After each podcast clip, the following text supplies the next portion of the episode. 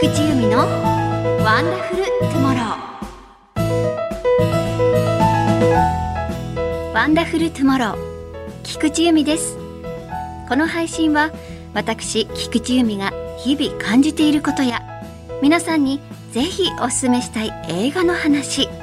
さらに愛してやまない犬と猫など動物に関する話題そして私が普段から活動していることなどなど気ままに楽しくお送りするプログラムです。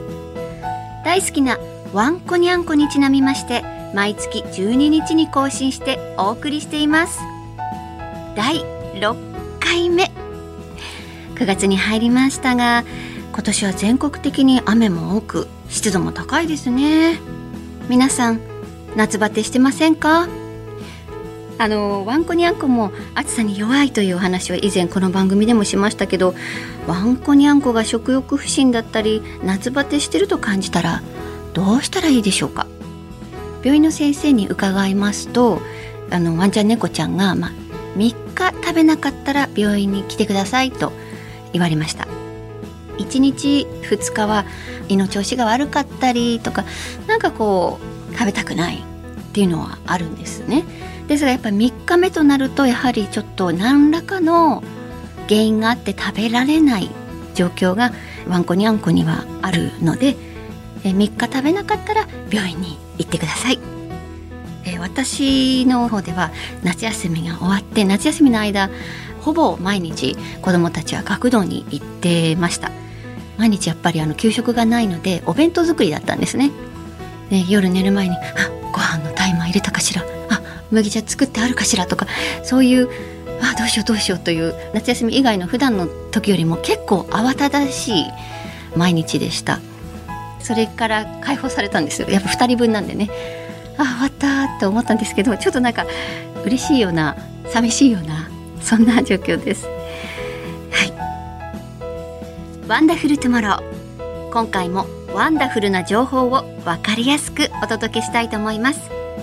今回はこの番組初のゲストもお迎えしますよ。菊池の声を聞いて素敵な明日をお過ごしください。最後までぜひお付き合いくださいね。菊池由美のワンダフルトゥモロー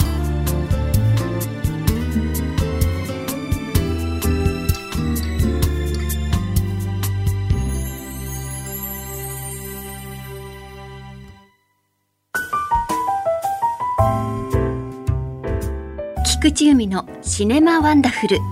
まずは私が独自の観点から過去の名作に光を当てストーリーや見どころについてご紹介するコーナーです。この夏も話題の映画がたくさん公開されました。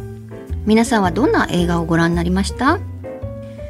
伊坂幸太郎さんの小説「マリア・ビートル」が原作のハリウッド作品。ブレッドトレイン。こちらは9月1日公開の、えー、こちらのプロモーションで先月ブラピが来日しましたね。ブラッド・ピット。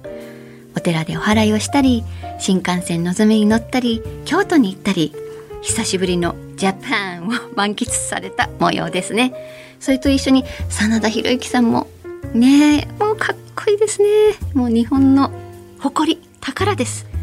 ますますのご活躍をお祈りしておりますが、えー、私の方はですね子供たちとミニオンズフィーバーを見に行ったりジュラシック・ワールドを見に行ったりとかしましたね。で9月はですねついこの間「スパイダーマンノーウェイホーム」の「ザ・モアファンスタッフバージョン」ともっと楽しいバージョン11分プラスされた新しいバージョンが公開されたりしてるのでこれもね行きたいなと思ってますけれどもまあホラー好きの私としては9月23日に「ラム」あの羊のラムですね。というあの映画が公開されるんですけどもこれがなかなかのホラーなんですよ。こう羊飼いの夫婦に羊ではない何かが羊から生まれるんですね。でそこからその何かを育てていくとやがてその何かがその夫婦二人を破滅へと導いていく。見たいでしょ？見たいでしょ？私は見たい。これを楽しみにしてます。さあ今のところホラー映画だけをご紹介。マニアックと噂のこのコーナー。今回は新機軸です。なんとヨーロッパのホラーをご紹介しましょう。今回おすすめするのは日本では2008年に公開されたスペインのホラー映画。タイトル「レ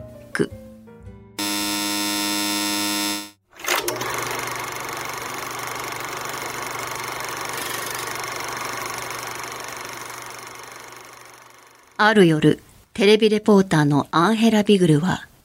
夜勤の消防士たちの密着取材のため消防署に出向いた。そこに緊急通報。アンヘラはカメラマンのパブロと共に出動する消防士たちに同行する。着いた場所はあるアパート。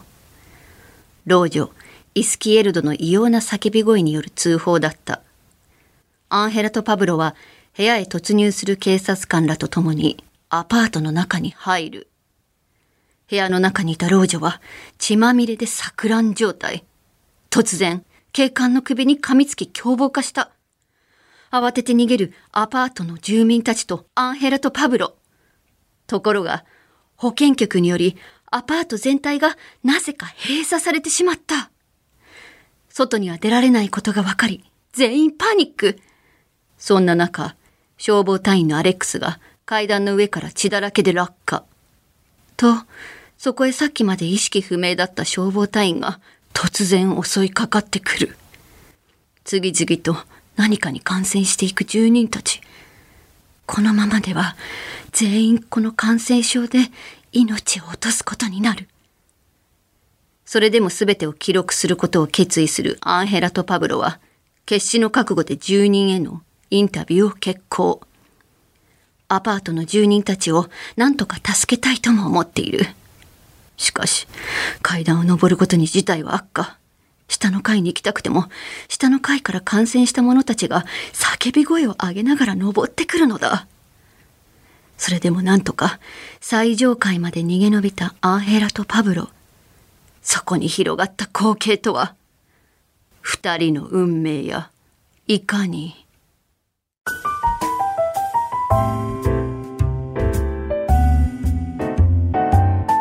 では私菊池由美がおすすめするワンダフルポイント。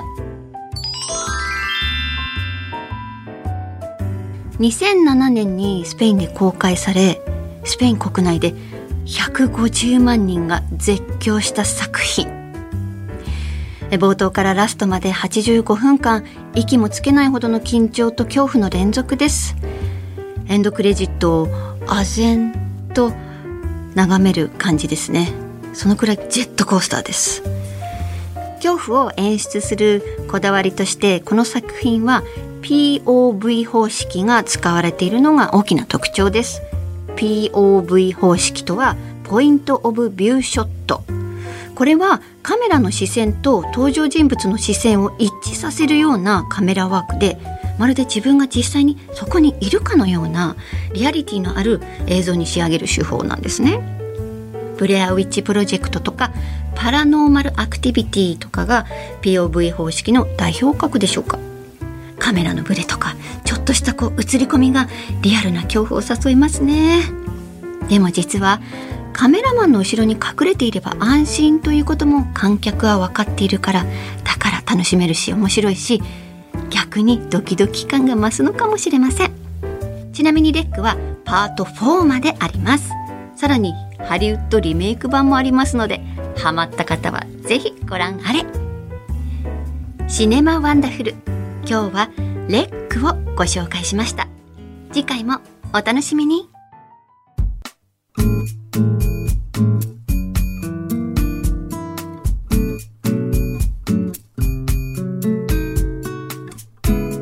菊池由美のワンダフルトゥモロー。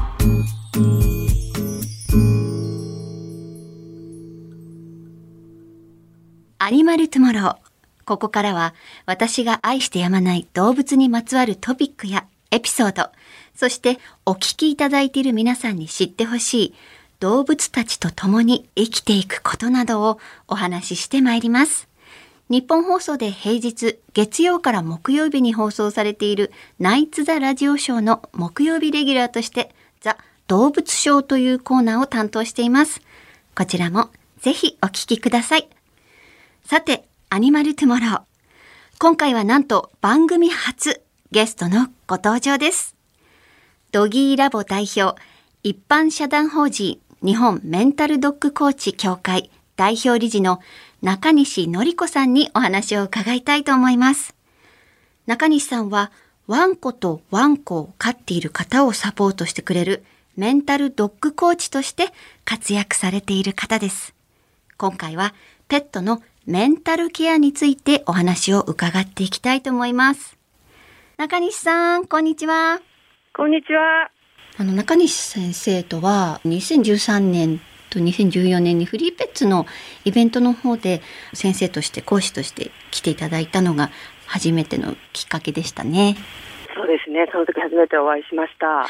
これまでに2000頭以上のあのワンコたちとのレッスンをされていますね。ですね。もうそんななりましたね。著書もたくさんお持ちですし、YouTube 犬と寄り添いチャンネルだったりとか、インスタライブもされてますね。始めました、インスタライブも。ねえ。ご活躍中なんですけれども、今日はメンタルケアにスポットを当ててお話を伺いたいなと思ってまして、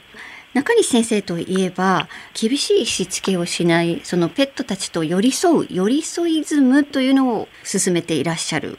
またそれを発案した方でもいらっしゃるんですよね。そうですね。発案というより、なんか寄り添いズムがもうそこにあって、はいそれをたまたま私が見つけてしまったみたいな感覚の方が近いんですよ。はい。私もちょうど保護をしたばっかりのハチがいて、その子について、あの先生に相談したんですよ。はい。それでその時に言われた言葉がやっぱ今でも忘れられないんですね。あ、本当ですか。あのはい。私はあのハチと散歩してる時にハッちゃんがどんどんどんどん先行っちゃうんですって。でそれをね歩幅を合わせたいんですよ先生どうしたらいいですか？ってお伺いしたんですよ。そしたら、はい中西先生が「それって由美さんがそうしたいだけですよね」って言われたんですよ。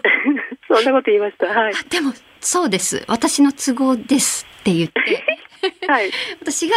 引っ張られるよりも横で歩きたいそれだけのあのわがままなことで聞いたんですって言ってそれで、はい。ハッとしてこれが寄り添いズムだって思ったんですよね。あ嬉しいですね、ねそう言っていただくと、ハッとしない方もいるんですよ。だから、ユミさんはハッとしてくださる方でよかったと今、思って聞いていました。はっちゃんも嬉しいと思います。ね本当だからもうやめたんですよもう引っ張られるだけ引っ張られて お散歩をして引っ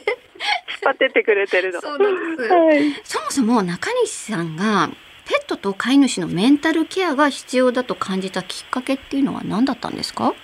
それがですね、ある小さなトイプードルの男の子との出会いだったんですけれども、甘噛みって遊ぼうっていうメッセージなんですよ。はい。遊ぼう遊ぼうって噛んできますよね。はい。で、それをやめさせるっていうのが今犬のしつけで、なんか常識になっていて、で、彼はその甘噛みをやめさせなくてはいけないということで、飼い主さんがスクールに連れて行ったら、そのスクールの先生から甘噛みをやめさせるための、まあおそらく罰を受けたんでしょうけれども、気絶させられてしまったんですね。えー。で、幸い蘇生したからよかったっていう話にはなってるんですけれども、遊ぼうって言ったら殺されそうになったっていう話だったんですよ。でもこれはとんでもない、この犬のしつけ変えなきゃいけない、絶対変えなきゃいけないと思って、結局その子に私も噛まれちゃうんですけれども、もう本当にね、噛んだ後の様子がかわいそうでした。どんなことをされたんだろうっていう、目の奥が真っ赤になってブルブルブルブル震えてたんですね。もうこれは人間が変わらなきゃいけないと思って、これがきっかけなんですよ。人間のメンタルを変えなきゃいけないと思った。いやー本当そうですねはい。現在はその子はあ ゆっくりゆっくり、はいはい、回復しているようなんですけども、やっぱり何しても大丈夫という状態ではまだないと思うんですけれども、もう飼い主さんも無駄には触らず、うん本当具合悪い時は寄り添ってきてくれたりとかしてるそうです。あそうなんですねはい。あのメンタルドッグコーチなんですけれども具体的にはどんなことをされてるんですか、私もともとドッグトレーナーで、人の都合に合わせて犬の行動を変えるという仕事をしていたんですね。はいまさにで、今では、そのメンタルドッグコーチの仕事は、ドッグトレーナーだとドッグをトレーニングしなきゃいけないので、私の今のメンタルドッグコーチの仕事は、犬たちの本当の幸せのために人の考え方を変えるっていう仕事をしてます。なので、ユミさんにお話ししたときは、私はユミさんの行動を変えようとしてましたよね。あそうですねそういう仕事をしてます。その頃からですねなんか違うなというのを感じていらっしゃったんでしょうね。そうですね、もう本当にレッスン2000頭やってるんですけれども、はい。なんかこう、現場で、あれ、本当にこれ必要かしらっていう犬のしつけがあって、で、なんか、ある時時から、いや、飼い主さんそんなことしなくていいですよって言ってる自分に気がついたんですね。でドッグトレーナーさんってお客様から、うちの子お利口になりましたっていうのが褒め言葉だと思うんですよ。でも、ああ、なんか肩の荷が下りましたって何も変わってないのにこの子が愛おしくてしょうがないんですっていう言葉をいただくようになって、そこからドッグトレーニングからもっとメンタルな方へ変わっていきましたね。ああ、それは素晴らしいですね。ありがとうございます。やっぱりあの、しつけっていうと、ペットの方がメインですもんね。今の市場というか。それをそうですね。ね、あの人間の方のメンタルを変えていくっていうのは本当に新しい試みだと思います。そうですね。よく考えると普通かなと思うんですけれども、ええ例えば噛むからやめさせるじゃなくて、なんで噛んだかをなぜ考えないんだろうと思って、嫌だったり怖かったりしてるわけですよね。それは置き去りになっちゃうんですよ。それはいけないと思いまして。ああ、そうですね。本当にその通りだと思うんですけど、ペットは人間に対してそう様々なサインをこう出していると思うんですけれども、ものすごくサイン出してると思うんですけれども、はい人間の方で受け取れてないんですよね。あ犬同士はボディーランゲージで会話をしてて、だから自分の体の位置とか向きとか目線とかでもうものすごく伝えてるんですけど、結局伝わらない人には出さなくなりますよね。あああ、なるほど。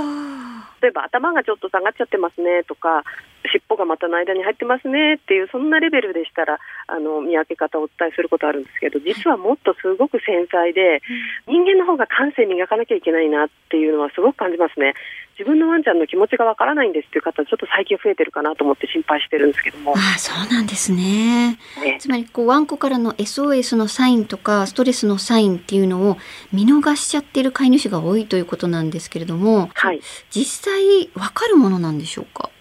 例えば、怖くて吠えてるのに叱られちゃうっていうことがすごく多くあるんですね。明らかに怖がってるよねっていうのを分かってほしいなって、で、分からない飼い主さんに本当に分からないみたいで、というのが、吠えるイコールなんか威張ってるとか警戒してるっていう、そういうマニュアルが邪魔をしちゃってるんだと思うんですよ。はい。吠えてる時はもしかしたら怖いとか不快とかがあるかもしれない。あるいはちょっと怖いけど声をかけたいとかあるかもしれないっていう、もっともっと細かい可能性を飼い主さんに伝えてあげる必要があるのかなってちょっと感じています。ああ、なるほど。飼い主さんの怖ってほしいも邪魔するんですよね。耳が痛い。理想がね、やっぱりあるんですよね、飼い主さんの頭の中に。なんかええ、はっちゃんの時もそうだけど、こうだといいなっていうのがあって、でそれをまあ、それ由美さんがそうやって歩きたいだけっていう言葉で由美さん気づいてくれたからいいんですけど、はい飼い主さんの中で吠えないでほしい、恥ずかしいから吠えないでほしいっていう、こうあるべきが先に行っちゃうと、怖いかもしれないよねが隠れちゃうんですよね。ああ、そうですね。本当にそういうストレスサイン出してますね。実はいっぱい出してるのに私たち人間が見逃してしまってるんですね。多分人間同士もすごく鈍感になっちゃってるかなっていうのは思うんですけれども、なので磨かなきゃいけないですよね。特に子育てしてらっしゃる方なんて本当に必要じゃないかしらと思うんですけども、ええ、本当にその通りです。あの中西さんが犬と飼い主さんのメンタルケアで一番大切にされていることはどんなことでしょうか？犬のまず本来の行動を知ることで、それをねじ曲げないことっていうことかなと思うんですね。このねじ曲げないっていうのは、ザヒヤマ動物園の坂東園長に取材をさせていただいたことがあるんですけども、はい。ドッグトレーナーという肩書きでお会いしたんですね。ええ、で、開口一も私もすごいバンドの園長大好きで、旭山動物園の行動展示っていうのがすごく大好きなんですけど、ね。その動物が、野生動物がありのままの行動ができるようにっていう、そういう展示なんですけど、で、大好きで会いに行って、あ、やっと会えると思って、開口一番ですね、あなたたちは犬の行動をねじ曲げるんでしょって言われたんですよ。もう大ショック、告白していきなり断られたみたいな感じだったんですけど。ックです。でもそれをなんとか乗り越えて、いや、それを変えたくて、その旭山動物園の考え方を飼い主さんに伝えたいですって言ったら、もう2時間びっちりお話ししてくださいました。うわすごいいい人でした。ーさすがですね。かっこよかったです。それでもう旭山動物園の園長先生からもいろいろな言葉をいただいて、さらに中西先生がブラッシュアップされていったんですね。そうですね。やっぱどうしても犬だけが人間の理想を押し付けられる確率がものすごく高いなって思って、まるっとそのワンちゃんたちの全てを受け入れるってことが、ね、例えば虎とかライオンだと全てを受け入れざるを得ないじゃないですか。ええ、思い通りにしようとは思わないですよね。できないですもんね。できないです。だけど、犬だけがされてる気がするんですね。なるほどね。はい。最近のあのワンコの飼い主さんたちの悩みとして多いなと感じる悩みって一番何がありますか？あの、おそらく雑誌やネットの情報の影響が強いと思うんですけども、犬はこうあるべきとか、あと主従関係とか上下関係とか、そういった情報も廃れたと思ったらまだ全然生き生きしていて、そういう考え方で、そうしたくないのに、私が主従関係じゃなきゃとか威厳を持たなきゃとかって辛くなってる飼い主さんが多いかなと思うんですよね。なので先ほどの行動をねじ曲げないっていう考え方でいくと例えばうちの犬吠えるんですよって悩んでる方が少なくないんですけど特に、はい、あの東京の住環境とか多いんですけどでもうちの犬吠えるんですって10回ぐらい言ってみるとだんだんだんだんこううちの犬吠えるんです。あ当たり前じゃないですかって知らなかったんですかって言いたいところあるんですよね。なるほどなるほど。いや本当にその通りです。私の友人もあのー、初めて人生で初めてあのー、保護犬を飼うっていうことでしかもそれが中型犬だったんですね。で大きいですね。そう大きいんですよ。でむしろ苦手だったのにえっとまあご主人があの知り合いからもらってきちゃったと保護犬をもらってきちゃったっていうんでどうしよう由美助けてってなってこれは大変だと思いまして。でちょっとしばらくあの通うことになったんですけどそれとともにあの中西先生のあの著書をあのプレゼントしました。ええー、ありがとうございます。これ読んで、とにかくこれ読んでっつって。嬉しいです。あ、でもね、やっぱり初めて飼う方で、はい、やっぱり育犬の色で、なんか、多分犬だけだと思うんですけど、育犬の色でってあるじゃないですか。ありますね。で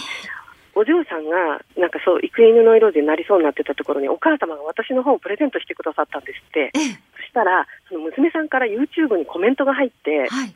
母からななその中西の本をもらいました。で涙が出ましたって。でもうあっという間に愛おしくなりましたって言ってくださったんですよ。つい最近コメントいただいて。そうですか。嬉しいありがとうございますありがとうございます。そう、保護犬ちゃんはしつけ本買っちゃダメなんですよ。あの、ゼロスタートじゃなくて、ゼロスタートってペットショップから買ってきた子はゼロスタートでいいんですけれども、保護犬ちゃんってマイナススタートのとこあるじゃないですか。ありますね。ね、なんかこんなことがあってか、あんなことを乗り越えてみたいな子だから、うん、もう絶対ゼロスタート同じになっちゃだめなんですよね。あなるほど。なので、ぜひ、寄り添いズムを読んでいただいて、はい、ね、保護犬さんの本当幸せにしてあげてほしいです。本当そうですね。であの今中西先生もおっしゃったようにその保護犬なんか特に何が過去あったかわからないで来てるじゃないですか。何か心に傷がついてしまったりしているワンコたち。またはさっきお話しされた最初のトイプードの男の子がしつけによって心に傷をつけてしまった傷がついてしまった。そういう傷がついてしまったワンコはその子のメンタルケアって具体的にはどのようにしたらよろしいんでしょうか？どんなふうにケアをされていますか？あの由美さんだったらもし傷ついている時どうしてほしいですか？そっとしておいてほしい？それだと思います。なるほど、うん、私だったらその子はどうしてほしいのかよく観察して静かにそばにいるってことをすると思うんですよね。で触ってほしかったら向こうから触ってくるので触ってくれた分の半分ぐらいは触り返すっていう感じでやってきたら傷ついた子がレッスンとかで会うじゃないですか、ともう懐くのが早いってすごいみんなびっくりされてでも何のことはない。触らなかっただけだったりするんですよね。あと見なかっただけでも、うん、あのすごく心開くのが先生早いですさすがですって言われたんですけど、まあ、テクニック的にはもう触らない話しかけないそっち向かない体でさえもその子に向けないみたいにやってると、そーっと近づいてきてくれて匂い嗅いでくれてみたりこんなにすぐに近づ近づいたの初めてですってよく言われましたね。なので、まず無理やり近づくのは絶対 NG で、だからさっきのあの小さなトイプードルの男の子とも、何もしない仲直りっていうのを半年、1年かけてやってたんですよね。わあ、すごい。名言、何もしない仲直り。はい、で飼い主さんにもねお願いしててそれが辛いんですよ飼い主さんこそ触りたくてしょうがないんで何度か噛まれてたんですけど、やっとなんと仲直り何もしないってことができるようになりましたって言ってからず回復がしてきてであの本当不器用なね不器用な甘噛みを初めてしてくれた時には本当嬉しかったです。甘噛み知らなかったんですよ彼は。ああそっか本気噛みなんですね常にね。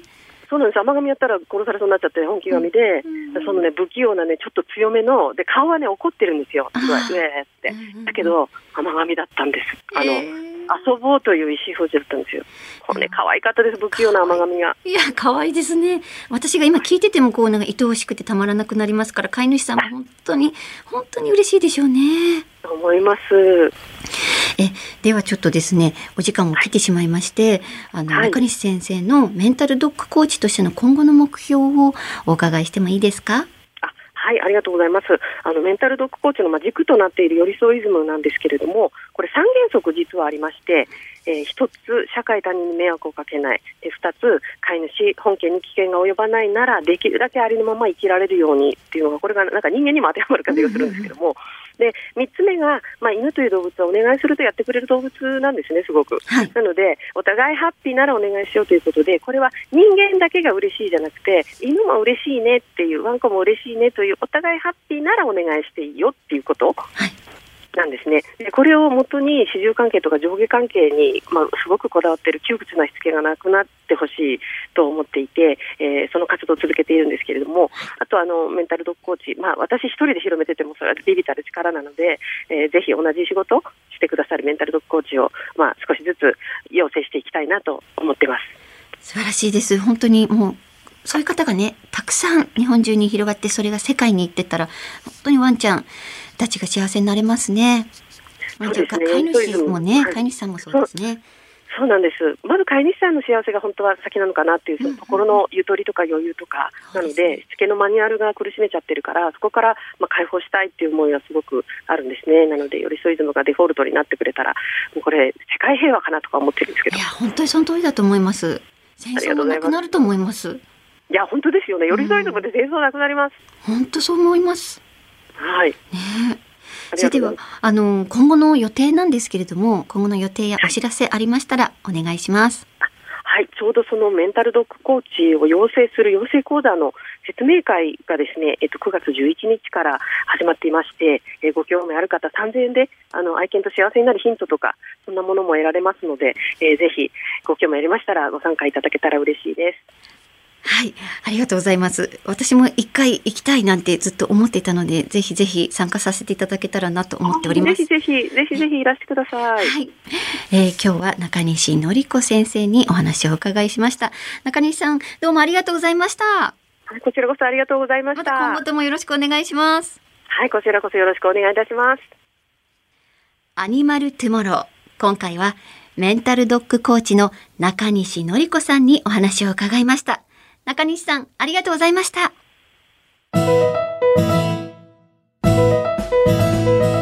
菊池由美がお送りしています。ワンダフルトゥモロー。そろそろお別れの時間です。第6回目ですね。秋になって美味しい食べ物がいっぱいあると思うんで、そういうのとか、えーこういうおすすめスポットがあるよとか、おすすめの映画ありますとか、そういうあの感想もぜひぜひお待ちしております。ツイッターやインスタグラムの方に送ってください。お待ちしてます。さて、次回の配信ですが、大好きなワンコニャンコにちなみまして、毎月12日に更新しております。次回は10月12日水曜日のお昼にお会いしましょう。ここまでのお相手は菊池由美でした。では皆さんご一緒に。ワンダフルトゥモロー。